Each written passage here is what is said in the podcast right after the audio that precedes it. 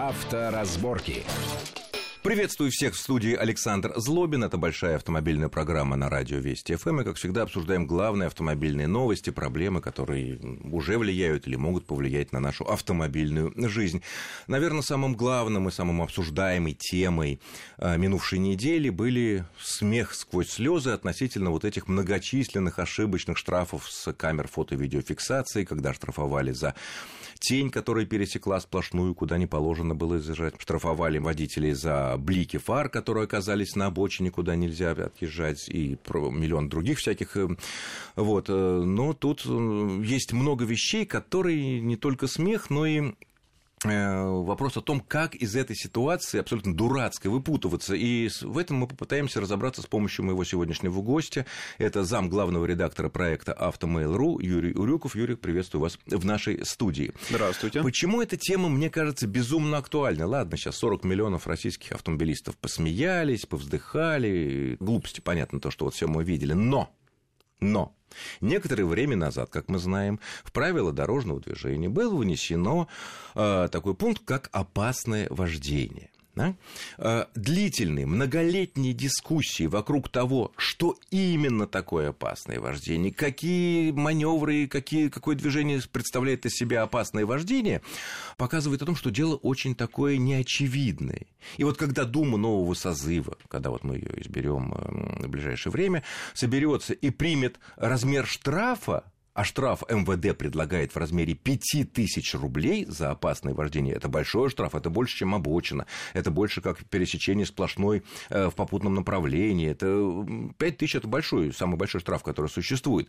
И вот когда тут-то за это опасное вождение начнут приходить сотни тысяч, или там, десятки, сотни тысяч э, такого рода штрафов за машины, которые как бы вроде бы и не опасны, и не водила э, водитель, и вот тут-то надо быть готовым, а именно, каким образом водитель может оспорить то, что ему очевидно, ну, он не при делах. Да, действительно важный момент, э, поскольку сейчас у нас количество камер увеличивается и будет продолжать расти. Э, естественно, мы рано или поздно столкнемся с тем, что таких ошибок, таких ошибочных штрафов будет достаточно много. Да, в принципе, уже сейчас накоплена некая критическая масса, которая позволяет вот так вот выплескивать в социальные сети и вообще на уровень э, средств массовой информации такие вот курьезные случаи когда людей штрафуют, по сути, ни за что. На мой взгляд, вообще здесь э, самая главная э, проблема даже не то, что происходят ошибки. Естественно, техника, она может ошибаться, и есть и погрешность, э, все что угодно. Но вопрос в том, что следить за этой техникой должен все таки человек. И сейчас все штрафы, которые теоретически приходят автовладельцам, они, естественно, проходят через сито сотрудника ГИБДД. Который и... ставит свою да, электронную который... подпись, и да. есть фамилия в постановлении. Да, то есть он, по идее, несет за это ответственность. И в его как раз компетенции рассматривать спорные спорные случаи смотреть, ну, условно говоря, когда, например, может быть, нечетко виден номерной знак, да, сопоставлять данные регистрации с тем, что он видит на картинке фотокамеры, и уже выносить какое-то решение свое, там, штрафовать человека или все-таки отпустить его. А, так вот, получается, что у нас сейчас поток штрафов такой, а, автоматически, в автоматическом режиме зафиксированных, что люди в ГИБДД просто не справляются и действительно ставят подписи не глядя. И штрафы уходят, а люди должны их оспаривать уже в, в общем, правильном порядке, предписанном законодательством. То есть это не просто отправил письмо на электронную почту и получил там через день ответ, что все спокойно, да, извините, конечно, это, извините, да, ошибочка случай, вышла. Все бывает. А Нет. А как сейчас это можно сделать? И как можно исправить эту ситуацию, что э, когда водителю трудно оспорить очевидно нелепый штраф, или который вообще машина не его была? Да, сейчас мы, по идее, имеем э, онлайн тоже сервисы, которые позволяют, не уходя из дома, э, заявить в ГИБДД о том, что допущена ошибка. Есть на сайте ГИБДД специальное поле, специальная форма, куда можно вписать свои данные, прикрепить документы, какие-то, может быть, свои доказательства своей невиновности, хотя в таких случаях они не нужны, потому что ну, это очевидные курьезы. А, и, соответственно, ГИБДД будет рассматривать такие обращения в порядке... А какие же, могут быть, вот ты говоришь, доказательства не нужны? Ну, да, и в случае с тенью, наверное, доказательства не нужны, потому что, ну, посмотрите внимательно, уважаемые господа, ну, это тень, я не пересекал, да, буду теперь, конечно, умнее, буду ехать еще левее, чтобы тень, не дай бог, не упала, но тут, наверное, понятно. А если ситуация, что машина не моя, или номер не виден, или камера схватила соседнюю машину, которая нарушает нарушает, но номер попал мой. Такой тоже может быть. Да, такое может быть. И вот среди тех курьезов, которые сейчас, э, в общем, горячо обсуждаются, э, есть один из примеров, когда человек э, показывает штраф, который мы выписали якобы за поворот направо не из того ряда. Хотя на самом деле, оказывается, перед ним ехала машина с иностранными номерами, которую камера попыталась зафиксировать, но не смогла прочитать. Не смогла. А он ехал... Машина реально нарушала. Да, она реально нарушала. А он ехал сзади, проехал прямо, соответственно, ничего не нарушал, но ему пришел штраф, потому что его номер попал в объектив. Потрясающе. То есть получается, показывает... что если машина с иностранными номерами, которые наша база данных не может соотнести с владельцем и, соответственно, не может выписать штраф, грубо, допустим, нарушает, но при этом камера не знает, что делать, она автоматически переносит это нарушение на следующего нашего попавшегося с нашим номером, который она может соотнести с владельцем. По идее, так Бред. быть не должно, но практика показывает, что такие случаи реальны. И человек действительно демонстрирует запись со своего видеорегистратора, который, к счастью, у него был установлен. Там видно действительно, что машина уходит направо, а он едет прямо. То есть а ничего он не нарушал. Говоря о доказательствах, я как раз some пытался провести грань между курьезными случаями, когда ну, не требуется никаких дополнительных информационных вещей, вроде того, что блики фар или там, э, тень. например, там тень, да, что-то такое.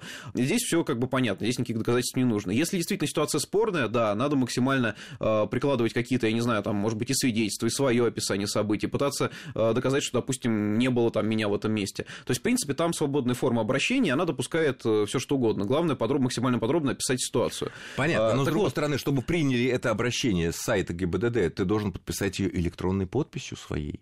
А, нет, совершенно не обязательно, надо указать свои контактные данные, и, соответственно, там есть пометка, естественно, что рассматривают только обращения, составленные в корректной, вежливой форме, а, ну, по всем, скажем так, правилам делового этикета, а, без какой-то ругани или огульных обвинений, но при этом, естественно, выходные данные человека, который заявляет, должны быть указаны. Почему я про это говорю, что онлайн-сервис есть, по идее, он должен работать. Подожди, ну, но... ну, то есть они на основании этого письма и должны были принять какое-то решение, или они должны будут тебя, э, ну, вот этого человека вызвать и, так сказать, сказать, произвести разбор. Все равно ходить придется куда-то. Так вот, они могут дистанционно принять действительно решение э, и отменить. Я как раз хотел сейчас рассказать о своем личном э, случае. При этом этот случай совершенно банальный. Э, я продавал машину, машина уехала в другой город. К сожалению, в системе ГИБДД в этот момент был сбой, и мы с покупателем не могли переоформить, вписать в ПТС и заверить, соответственно, ну, его имя здесь в Москве, а, да, то есть мы составили договор, и он уж уехал к себе в регион регистрировать автомобиль. За это время он собрал по дороге множество штрафов, которые, естественно, пришли мне как текущему собственнику.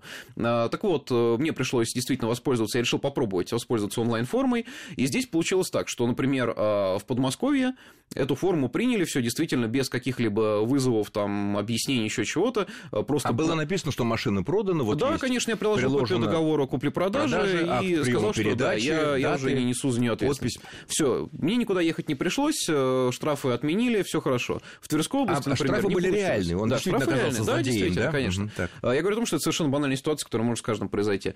А, так вот, а в Тверской области нет. Там мне пришлось действительно заказным письмом отправлять все копии, прикладывать, э, соответственно, договор и делать все уже по таким правилам бумажной волокиты, то есть то тратить время на почту. Имеется в виду, что э, в онлайн-режиме с тверскими коллегами договориться, они не ответили, да, или как? Да, то есть как бы заявление вроде как оформлено, оно потом пропало, да, и уже когда я получил от них э, по почте, опять же, уже бумажный ответ, и даже позвонил, то есть спросил, отменили мои штрафы, они сказали, да, все отменено, и только потом, спустя уже какое-то большое время, мне пришел ответ на электронную почту через эту онлайн-форму. То есть я думаю, что без этого, наверное, этот запрос так бы очень долго там провисел. Вот, поэтому к онлайн-сервисам надо, конечно, относиться аккуратнее, и лучше, естественно, решать все в таком э, дедовском порядке, то есть это заказанные письма, это личная явка в ГИБДД, если это происходит в регионе, где вы живете и где совершено было нарушение. Якобы. Э, да, якобы.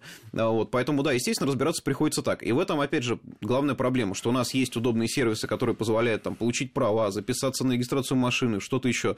Но оспаривать спорные случаи опять приходится так же, как вот сто лет назад. Как было раньше, да. без интернета, либо Конечно. самим являться, либо заказные письма. Огромная бюрократия, да, тратить на это время, и когда человек действительно не виноват, эта ситуация очевидна, очевидно курьезная, то, естественно, это вызывает дополнительное раздражение, потому что, ну как так? То есть э, без вины виноват, еще должен тратить время доказать, Блин, что особенно, я не когда будет э, вот это опасное вождение фиксироваться, там, конечно, уже не фото, там, наверное, будет уже видеофиксация необходима, э, да за 5 тысяч рублей это уже совершенно другое дело. Одно дело 500 рублей, там, превышение небольшой скорости, да, если э, быстро оплатить, получается, там, 50% скидка, да, 250 э, рублей, ну, как бы ладно, можно, так сказать, не тратить время. А когда 5 тысяч рублей, тут э, будет гораздо серьезнее. Э, на твой взгляд, а если, если какие-то споры способы, которые водитель э, может по возможности обезопасить себя от этой такой нелепой ситуации. Понятно, главный совет это просто тупо не нарушать никакие правила дорожного движения.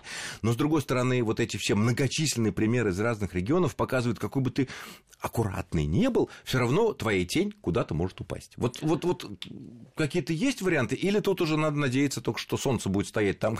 Что... Да, вот мне здесь сложно как-то рекомендовать что-то, когда, например, э, происходит случай, когда машину везут на эвакуаторе, эвакуатор, эвакуатор нарешает, а неисправной машине приходит штраф, потому что она стоит на платформе и почему-то Но эвакуатор зафиксирован... ведь нарушил, а да, эвакуатор эваку... действительно превысил скорость. Но почему-то камера поймала наиболее близкую, удобную для себя номер вот этой машины, которая стояла на эвакуаторе, а не тот грязный и висящий снизу номер эвакуатора, который, собственно говоря, был внизу. Да, и опять же там с тенью та же самая история. Ну как, здесь же ничего не предскажешь, да? Э, единственное, что, наверное, могу сказать, что у нас сейчас есть много различных приложений для наших телефонов, есть в навигаторах уведомления о камерах, при этом не только камерах скоростных, но и о том, которые контролируют э, полосы для общественного транспорта, выделенный поворот не с той стороны. Э, соответственно, прислушиваться к этим уведомлениям и действительно, если вы уезжаете в зону действия камеры, ну, вести себя ну, максимально корректно, если уж да. желаете избежать но подожди, подожди, это совет, наверное, какой-то вредный, потому что э, это означает, что там, где камер нет, мы знаем, благодаря этим приложениям можно немножко и отвязаться. А я здесь немного, немного другое имел в виду. Например, если э, нет камеры, допустим, на этом участке дороги, я могу себе позволить э, там перестроиться направо, если я не угадал с поворотом, ну, поеду прямо, например, да, перестроюсь назад в левую полосу и поеду, куда мне надо. Ну, то есть действие а в зоне ситуации. действия камеры, да, я, соответственно, вот такие вот маневры совершать уже сейчас не должен, потому что мне действительно могут э, предъявить из-за того, что там технический сбой, и я там как бы, может быть, куда-то не туда сманеврировал. Тень не туда упала или блики фар. Мы продолжим этот интересный разговор буквально через несколько минут. Не отключайтесь, пожалуйста. Авторазборки.